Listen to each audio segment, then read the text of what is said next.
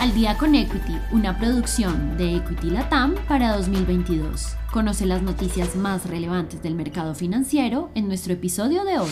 Noticias de cierre de la semana, viernes 2 de diciembre. Wall Street en rendimientos negativos. En el transcurso de la jornada del mercado del jueves, los inversionistas volvieron a aumentar su aversión al riesgo, luego de conocer que el índice de gastos de consumo personal básico se elevó en un 0.2%, siendo menor a lo que se estimaba de 0.3%. Los principales índices de Wall Street cotizan en rendimientos negativos, donde el índice Dow Jones se deprecia 0.90%, el S&P 500 se reduce 0.16% y el Nasdaq se contrae 0.02%. Zuckerberg y Spotify apoyan a Musk. Después de las declaraciones de Elon Musk sobre que Apple habría amenazado de eliminar a Twitter de su tienda de aplicaciones, el director ejecutivo de Meta indicó duras palabras hacia su compañía Apple, debido a su forma de controlar la tienda de aplicaciones. Zuckerberg señaló que Apple se ha distinguido por ser la única empresa que pretende controlar unilateralmente qué aplicaciones se pueden instalar en sus dispositivos.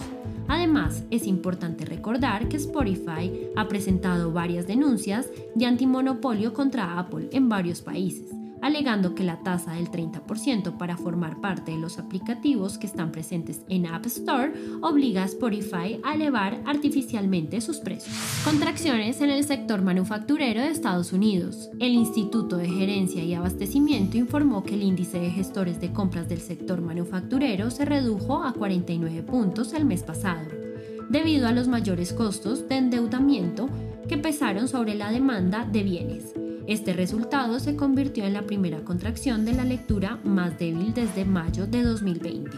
El sector manufacturero es presionado por la rotación de gasto de bienes y servicios a medida que la economía estadounidense se aleja de la pandemia.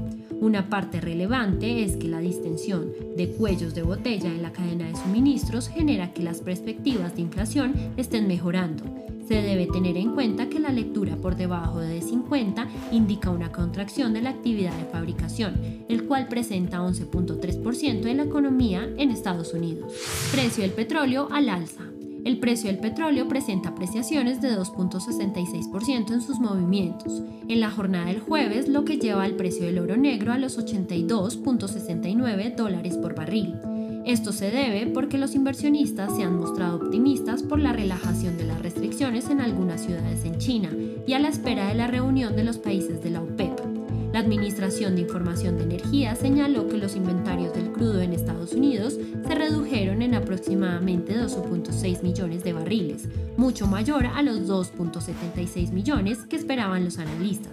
Además, las reservas de gasolina aumentaron en 2.9 millones de barriles y las de otros productos destilados subieron en 3.5 millones.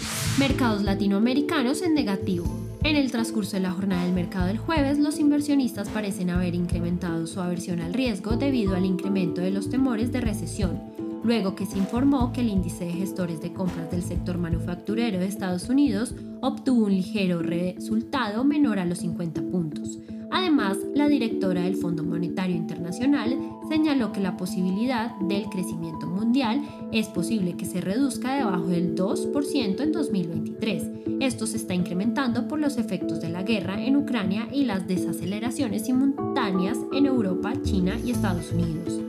Por estas razones, el índice de Chile se deprecia 0.46%, el índice de Brasil cae 1.33%, el índice de Colcap de Colombia sube 0.56%, el índice de México se contrajo 0.39% y el índice de Perú disminuye 0.47%. Gracias por escucharnos. No olvides que en la descripción de este podcast podrás encontrar el link para abrir tu cuenta real con Equity y el de nuestra página web para que te informes de todos los beneficios que nuestro broker tiene para ti. Adicional a esto, si quieres aprender de todo este mundo, no olvides registrarte semana a semana a nuestros eventos gratuitos como webinars y lives Encuentra toda esta información en nuestra cuenta de Facebook y también en nuestro canal de YouTube para que no te pierdas ni un solo minuto de nuestras transmisiones. Si te gustó este episodio, no olvides seguirnos, compartir con tu red y escucharnos todos los lunes y viernes de apertura y cierre del mercado financiero. Esto fue Al día con Equity. Nos escuchamos en el próximo episodio.